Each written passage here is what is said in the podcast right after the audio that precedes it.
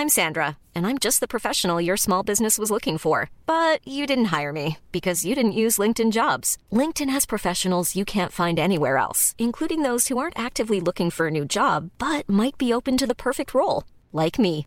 In a given month, over 70% of LinkedIn users don't visit other leading job sites. So if you're not looking on LinkedIn, you'll miss out on great candidates like Sandra. Start hiring professionals like a professional. Post your free job on linkedin.com/people today.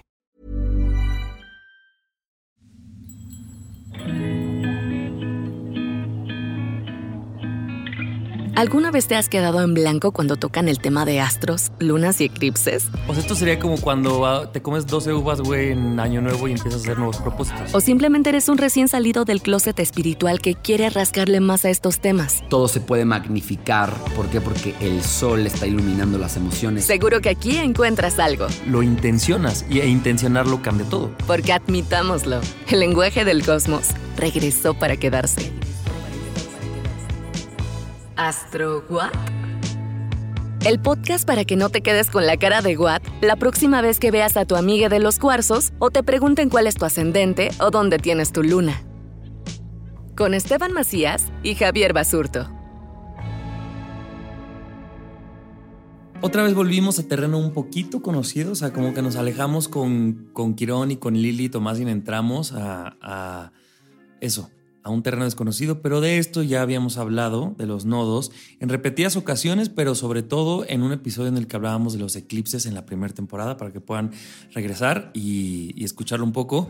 Pero ahora vamos a hablar sobre, supongo, la diferencia o qué, qué quiere decir que tengamos posicionamientos o cosas en un nodo o en otro, ¿cierto? Exacto. Ok. A ver, primero tenemos que entender qué son los nodos. Los nodos no son planetas, no son cuerpos físicos, son puntos matemáticos, ¿ok? Son dos puntos matemáticos que están ahí en el cielo, se están moviendo. ¿Por qué? Porque calculan en dónde se cruzan las órbitas de eh, la Luna, eh, el Sol y el- la Tierra, ¿no? Entonces, esos puntos donde se unen y donde se dan los eclipses, que son eso, ¿no? La, o sea, la- cómo se posiciona la Tierra a veces entre el Sol y la Luna y este juego que hacen en el que se están tapando, pues de alguna manera nos habla de eso, por eso los nodos, ¿no? Por eso siempre donde estén los nodos es donde se van a dar los eclipses. ¿Por qué? Porque matemáticamente nos está diciendo, este año por ahí se van a estar juntando la Luna eh, y La, la, tierra, tierra. y el Sol. Exacto, ¿no? Van a estar haciendo una alineación. Perfecto. Ahora, ¿por qué son tan importantes? Son dos puntos matemáticos que nos están hablando. Si estos, a ver, si regresamos a que los planetas son una maqueta de esa energía original, recordemos quién es el Sol, quién es la Luna, quién es la Tierra. ¿No? El Sol de alguna manera nos está trayendo conciencia. La Luna, el mundo emocional, las emocional. necesidades, eh, la estabilidad del mundo interior también, ¿no? La espiritualidad y la Tierra, el mundo material.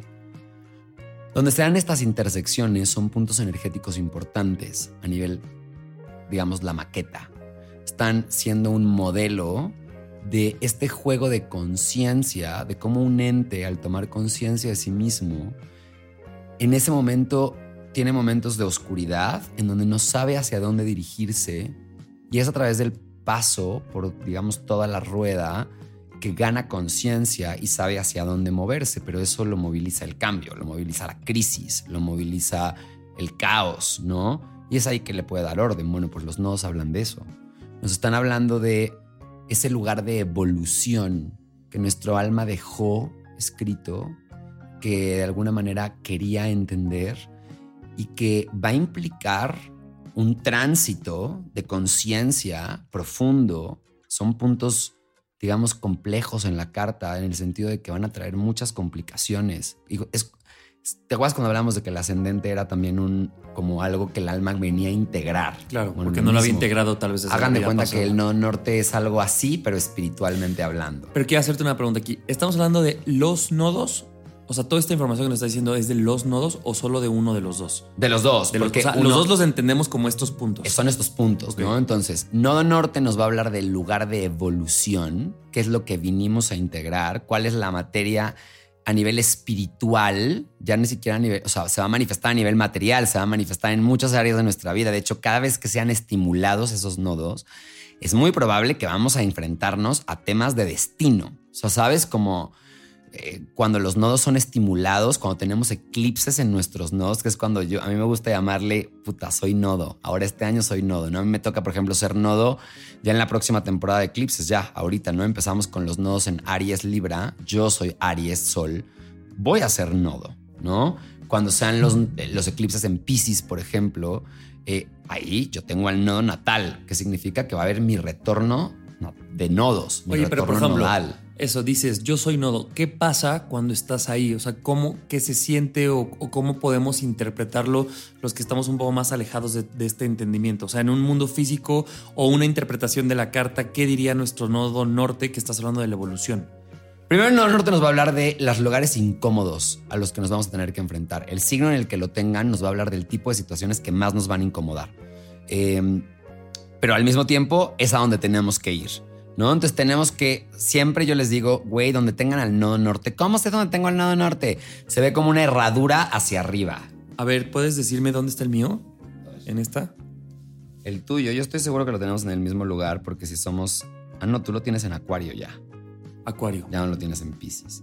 ¿No? Entonces, ¿qué quiere decir esto? Que las características acuarianas son por las que tú vas a tener que ir.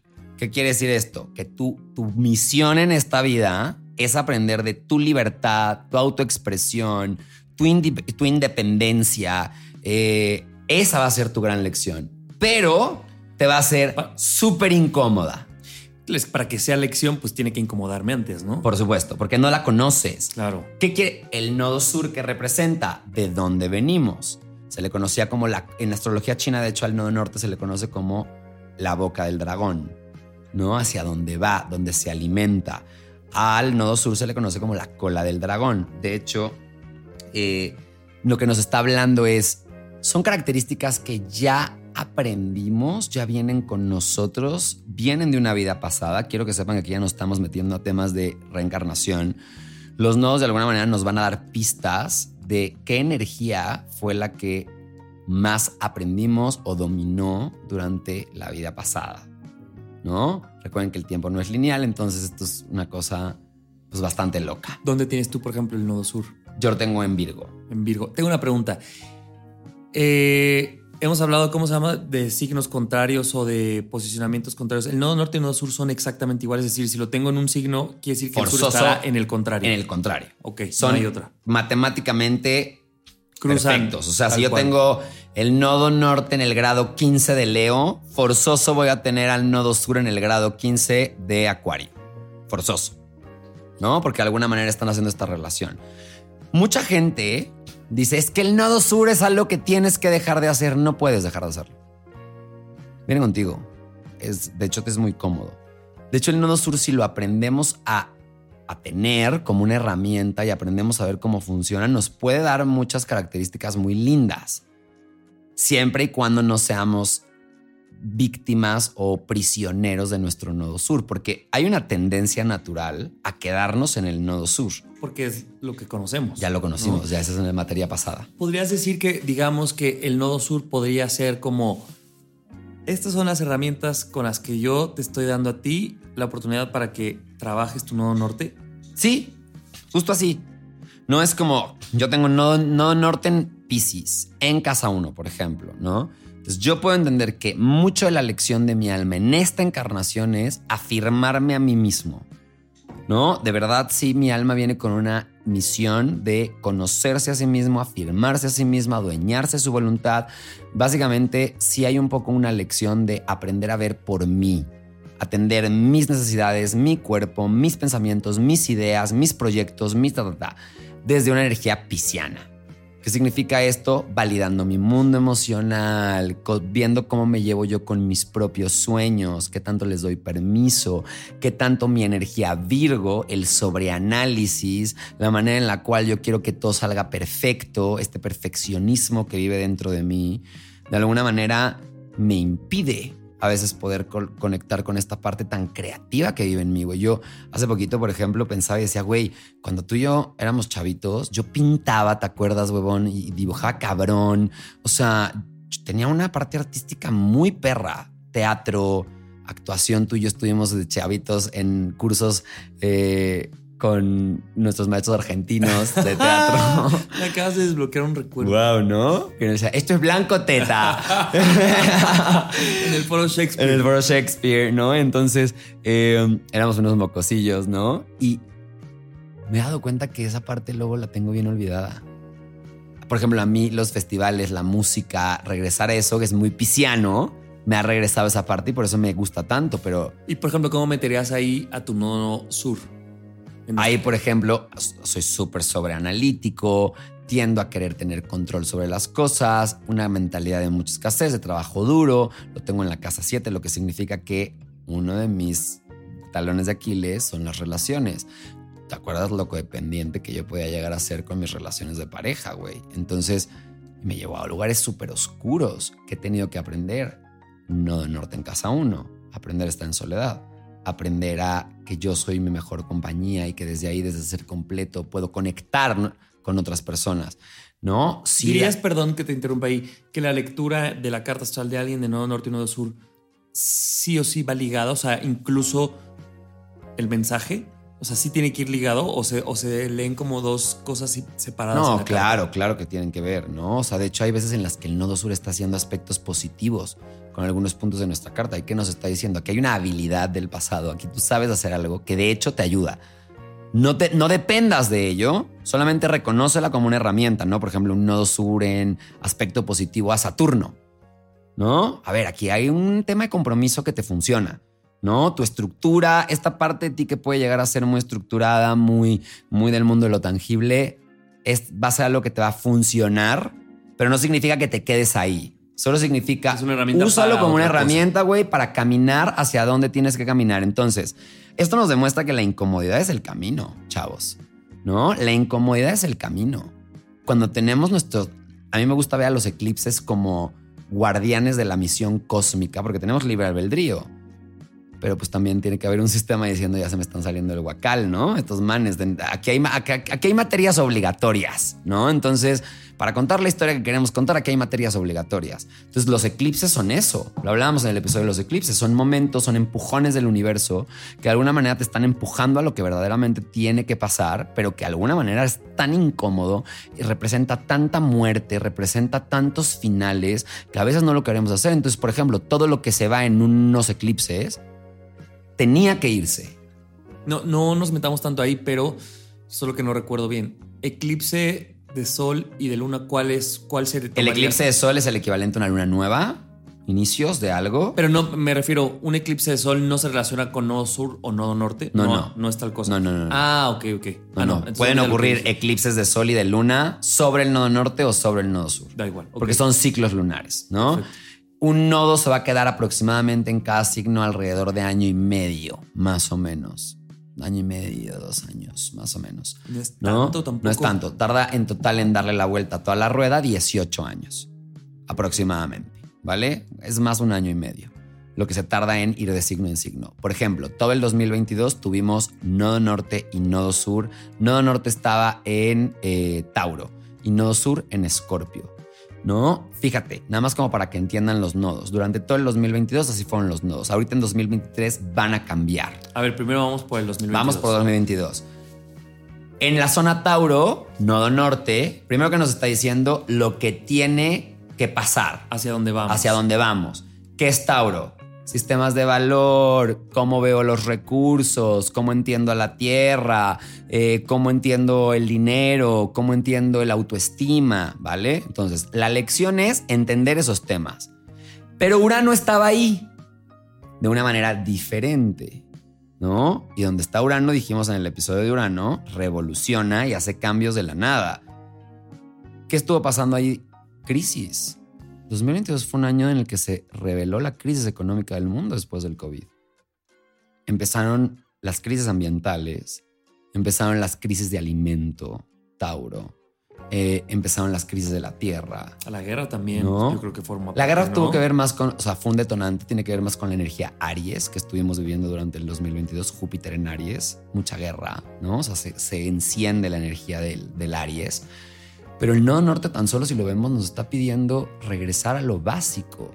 regresar a entender nuestra autoestima, regresar a entender el amor propio, regresar a entender la tierra, regresar, o sea, hemos visto un boom de movimientos orgánicos, de, ¿sabes? Y esto es un cambio. Ahora, ¿qué va a pasar con el nodo sur en Escorpio? Suelta las dependencias. Escorpio y Tauro rigen ambos dinero. ¿En qué nos hemos estado enfrentando muchos de los seres humanos en este año? Gente que ha perdido trabajos, que ha tenido que cambiar de rubro, crisis económica. El sistema nos está diciendo, tenemos que reaprender hacia la abundancia de Tauro desde un lugar distinto, Urano, que ha estado ahí, que se va a quedar ahí hasta 2026, más o menos, eh, que necesita cambiar, que necesita moverse, ¿no? Entonces, de alguna manera, trabajar con los nodos es trabajar con el camino de la evolución, ¿no? O sea, es, si yo sé que el nodo sur, güey, en mi carta está en cierta energía, por ejemplo, yo en Virgo o en tu caso en Leo, ¿qué quiere decir eso? Que tú a veces puedes sacar tu lado leonil, este deseo de querer ser visto, este deseo de querer ser el foco, este deseo de igual hasta este dramatismo, esta, esta tiranía, esta necesidad de poder, que te va a ayudar, ya la sabes manejar, pero que de hecho entre más te mantienes atado a eso, menos libre eres tu nodo norte en Acuario. Entonces, como la comodidad parece que te está ayudando, pero realmente te está jugando en contra de caminar hacia donde el alma quiere caminar. Y entre más caminas hacia el nodo norte, hay una retribución kármica que va a ocurrir. Entonces, ¿qué van a venir? Cosas muy chingonas. Te van a dar mucho miedo, pero son cosas muy bonitas.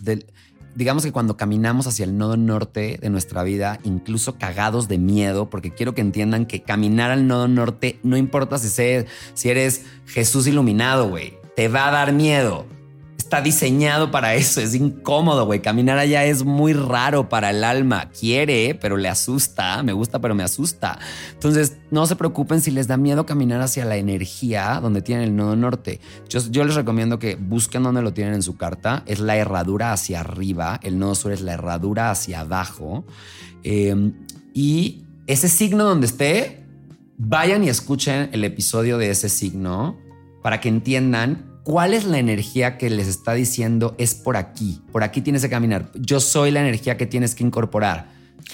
Y pensaba en una, como en un ejemplo así, en el 1% me parece, dime qué opinas, que el nodo sur podría ser como tu zona de confort, ¿no? O sea, como en esta cosa de, es algo que ya tienes, que te es fácil, que te fue dado, y ahí me parece que es esta gran decisión y este libre albedrío de te quedas en tu zona conocida o ocupas eso para caminar, como dices tú, hacia lo desconocido, que inevitablemente ahí va a estar dos cosas, el crecimiento, pero también como dices, el miedo de, güey, no sé ni para dónde voy y todo esto es muy desconocido. Entonces me parece que es, no sé, yo creo que es una, una elección, porque como tú dices, si esto se trata de ver de que ojalá camines mucho, pues habrá gente que, que diga, yo me anclo y yo no quiero, ¿no? Totalmente cada que tenemos un retorno nodal, porque acuérdate que pues, todos los planetas eventualmente regresarán al punto del que partieron. Tenemos retornos de todo.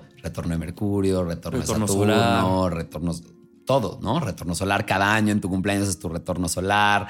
Bueno, pues lo mismo con el retorno nodal. ¿Qué va a pasar en los retornos nodales? Cuando regrese el nodo a tocar tu nodo, van a ocurrir eventos destinados para ti para moverte hacia tu evolución. Entonces, esto sería cada 18 años, más aproximadamente. Mm. Me gusta el número como que cuando implica la primera madurez, ¿no? Como que dio toda la vuelta a los nodos y que aquí está relacionado a puedes votar, puedes tomar decisiones, te consideras un nuevo adulto.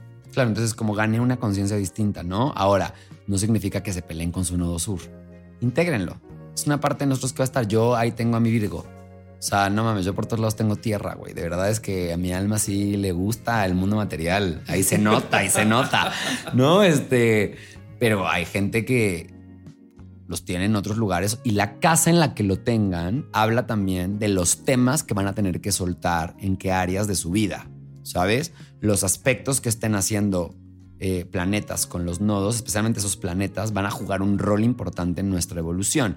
Entonces, incluso ahí podemos ver hay una cosa que se llama sinastrías, que de eso no hemos hablado nada y ni... Güey, eso ya es... Que juntas dos cartas de dos personas y ahí puedes ver dónde se tocan sus nodos eh, y ahí te puedes dar cuenta, por ejemplo, relaciones de vidas pasadas. O sea, sabes como de esta persona, incluso qué tipo de relación tuvo conmigo, ¿no? Eh, pero bueno, eso, amigos, eso, es para que vayan con un astrólogo a consultarse primero su carta astral, porque que anda usted ya, porque ya lo vi ahí en el coche fantaseando de, ¿será que me voy a leer una sinastría para que me digan qué pasa conmigo y con Chuchita? Puedo saber si esta ley pues tendrá futuro leyéndolas, haciendo sinastría. Sí, sí, sí, vamos a jugar a sinastrías. Pues no, primero léase su carta natal, hágase responsable de su cagadero y para eso de verdad... Pues busque al astrólogo de su preferencia. Igualmente a casi quien que les leamos su carta, vengan, porque creo que es información importante. Me pueden escribir. Oigan, eh, pues así vamos terminando esta tercera temporada. Prometimos que iba a ser eh, de planetas y justo quisimos ampliar a cuáles son los puntos, digamos, más importantes eh, al momento de leer una carta, ¿no? Atravesamos todos los planetas, Quirón, Lilith, los nodos. Eh, y hasta aquí decidimos pararle porque esto puede seguir y puede ser tan minucioso como, como quieran. Eh, y el siguiente capítulo lo que queremos hacer es hacerlo con resolviendo dudas o tocando temas que a lo mejor ustedes hayan sugerido, ya sea temas nuevos o haciendo un suma. En este episodio hablaron de esto y se quedó muy, muy por encima. Me gustaría que profundizaran lo que usted quiera. Es momento de hacer la carta Santa Claus y nosotros con mucho gusto seleccionaremos los que eh, pues, pues, todos, ojalá, o los, los más que se puedan. Y también es que con eso nos pueden ayudar para saber hacia dónde dirigir la siguiente temporada, porque pues habrá muchas direcciones, pero no sabemos qué les interesaría a ustedes. Entonces, eso, hagan su carta Santa Claus, díganos de qué otros temas les gustaría que habláramos. Yo, eh, Esteban, por ahí apunté que íbamos a hablar una cosa como del bien y del mal, que me gustaría ahondarla en, en otro espacio, porque me parece que eso ya va mezclando sí astrología, sí, sí todo esto que hemos venido hablando, pero creo que un poco también se mete con con otro tipo de creencias, ¿no? Sí, yo creo que estamos listos, amigos. Y yo creo que ya nos graduamos. Yo creo que ya nos graduamos para eso. Yo creo que ya estamos listos para tener conversaciones profundas acerca de temas vistos desde la espiritualidad. Que, que ya nos hablan de la integración de todos estos arquetipos y que de alguna manera nos hagan cuestionarnos ¿qué vergas estamos haciendo aquí?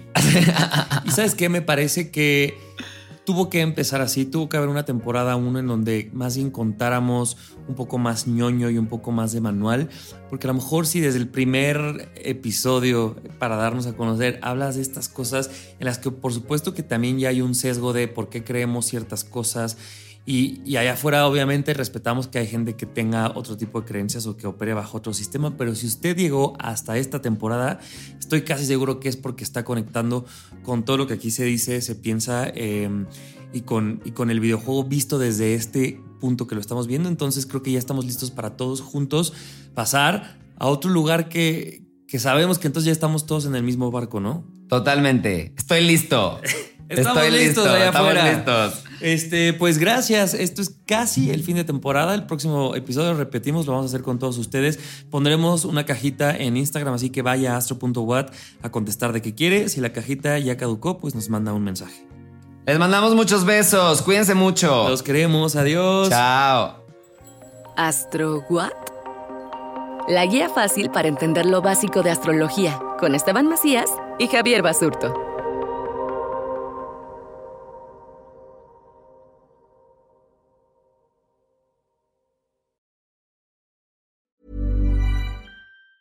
If you thought the only way to get a more defined jawline with natural looking results was through surgery, think again. Juvederm Volux XC is a non surgical injectable gel filler that improves moderate to severe loss of jawline definition and can help you achieve natural looking results with little downtime. Even better, this improved definition lasts up to one year with optimal treatment. No maintenance required. Improve jawline definition for a smooth, sculpted look with Juvederm Volux XC. For important safety information and to find a licensed specialist, visit juvederm.com. That's J U V E D E R M.com. Not for people with severe allergic reactions, allergies to lidocaine, or the proteins used in Juvederm. Common side effects include injection site redness, swelling, pain, tenderness, firmness, lumps, bumps, bruising, discoloration, or itching. There's a risk of unintentional injection into a blood vessel, which can cause vision abnormalities, blindness, stroke, temporary scabs, or scarring. Talk to a licensed specialist to find out if it's right for you.